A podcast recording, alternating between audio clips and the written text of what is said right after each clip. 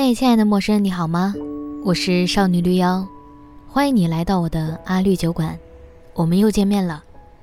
收听这次节目前，我小小的提醒一下，我还有另外一个节目叫《大小乾坤》，会邀请各种神奇的朋友就某一话题聊聊天儿，也欢迎大家关注，谢谢大家了。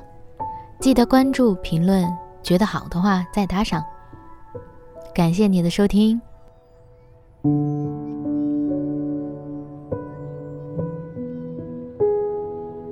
四月三十日是四月的最后一天，我在这一天意外的感到失落。可是要说发生什么事情，却也是没有什么事情发生，只是突然觉得没有什么表情好摆在脸上，没有什么情绪好掀起轩然大波。今天是公司的搬家日，我们告别旧的办公地点，来到新的办公地点。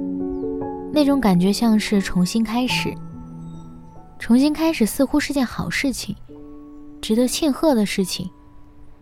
好多事情的解决办法似乎都可以重新开始、关机、重启，唯有人生和时间不可以。我好像知道我为什么突然失落了，应该是劳累过后突然卸下包袱，总会有那么一点点失落。你猜我现在在干什么？我就坐在楼下公园，看着走来走去的人，看着骑着自行车狂奔的孩子们，看着穿了气功服装的老人，看着我住的那栋楼一盏盏亮起的灯。现在应该是准备晚饭的时间，公园里走来走去的人，一定属于那栋楼里的某盏灯吧。我发现我是个特别不给自己留后路的人，我的微信总在断舍离。如果我离开某段关系或者离开某个地方，总会想要把自己切割一下，和那些联系彻底切断。但很多时候又会在删除和确认之间徘徊，因为自己也无法明确这一切割到底是合适还是不合适。所以我的微信里躺着很多。我不知道要不要删，但留着也不知道怎么开口的人。前不久我删除了一个高中同学，起因非常无厘头，只是因为他半夜里给我打微信的语音电话，我便想删掉他。听到这里，会不会有人觉得我可真矫情？但你要听一听我的感受。一个多年未见的高中同学，在高中时期也只是普通同学。大学期间倒是有过几次过年的聚会，可是我们除了咀嚼陈年往事，一无所获。在人生没有一点交集的某个夜晚，在我已经睡着的夜晚，素来没什么来往的同学突然打来电话。这件事情太奇怪了。其实这样的夜晚和经历以前也有过，也是来自同一个同学。如果两个夜晚联系起来，就会觉得更加奇怪。大概是三四年前的某一晚，我正常睡觉，十二点半准时闭眼睛，准时进入睡眠。我夜里是没有关机的习惯的，所以我可以接到电话。夜里一点四十分的时候，我记得很清楚，我接了一个电话，是他打来的。我们已经很久没有通过电话了。对他的来电，我还是有些惊讶。况且在这样的夜晚，你可以想象，其实我的语气应该不算很好，敷衍、愠怒、不友好。他在迷糊间跟我讲：“我好想你啊，我好喜欢你，不如我去北京找你吧。”我不是感动，我是错愕和难过。紧接着，他跟我抱怨生活的不易。抱怨他是工作需要陪酒，需要应酬，需要逢迎别人，听起来我觉得人生很糟糕。那种糟糕是，为何真的有人变成了不像他曾经的样子？我印象中的他是桀骜不驯，是坚持自我，是孤高冷清。可电话里的他只让我觉得不快，一如前几晚那个没接到的电话一样。写到这里。我好像明白了，之前一直不删过往的老友，只是因为我脑袋里都是他们记忆中的模样。我还没有办法接受他们改变后的模样。而当我发现他们改变后的模样，我失望的同时，我也手足无措，不知道怎么办才好。昨天我和另一个高中朋友 X 讨论许巍，我和他讲起我删掉的这个朋友，他说他一点不意外。我和 X 其实也很少讲话，很少联系，但我从来不怕和他开启话题，因为我知道我们在精神花园的某一处肯定还有交集，那一小块是我们可以认识彼此的一块，但被删掉的朋友不是。我把过去的旧的关系割掉。就像是割掉我的一小块儿，我让我现有的自己保持清爽，就像在维护新长出来的一块儿。这也算是我的一种重启吧。谁的人生不是一边获得一边失去呢？我一直在学习的事情也是如何珍惜获得，如何接受失去，并且学会说再见。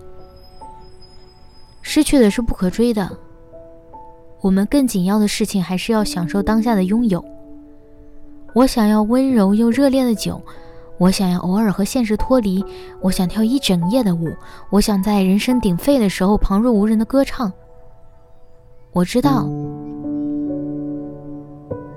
我应该是主动去失去这些朋友了，但我也知道。我肯定会在之后的时间里，偶尔想起曾经美好过的青春时光，会对那些被我删掉的人感到抱歉。但我的路还得往前走，在一切还没有真的变坏之前，只要还有故事被传送，轻型灯就不会熄灭。服饰电台也在等着你的故事。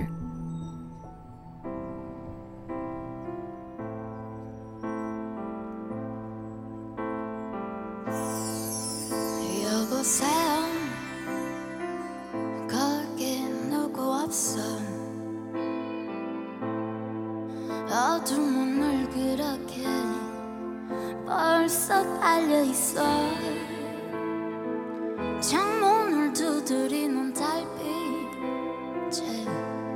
대답하다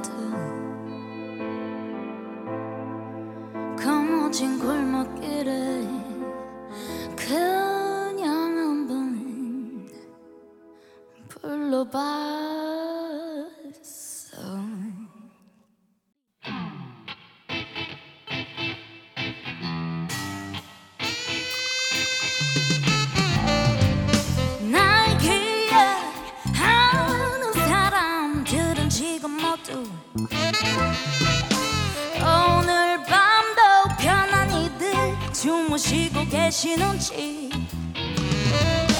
밤이 너무 긴 것 같은 생각에 아침을 보려 아침을 보려 하네. 나와 같이 누구 아침을 보 사람은 거기 없어.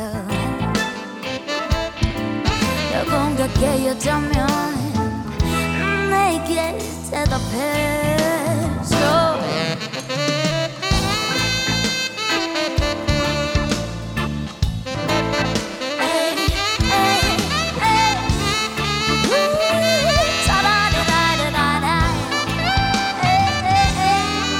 여보세요 거기 누구 왔어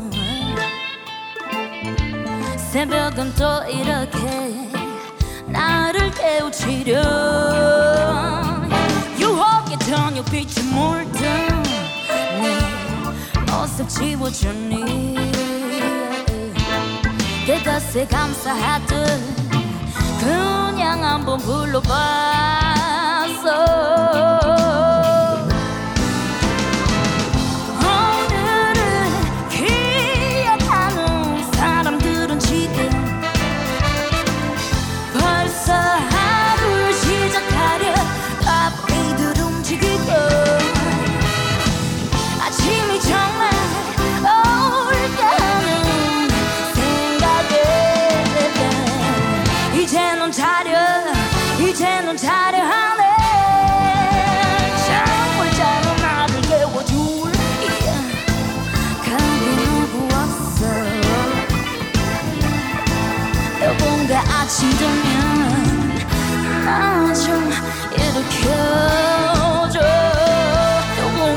힘들면 안아줘 이렇게 줘 누군가 아침 되면 나좀 이렇게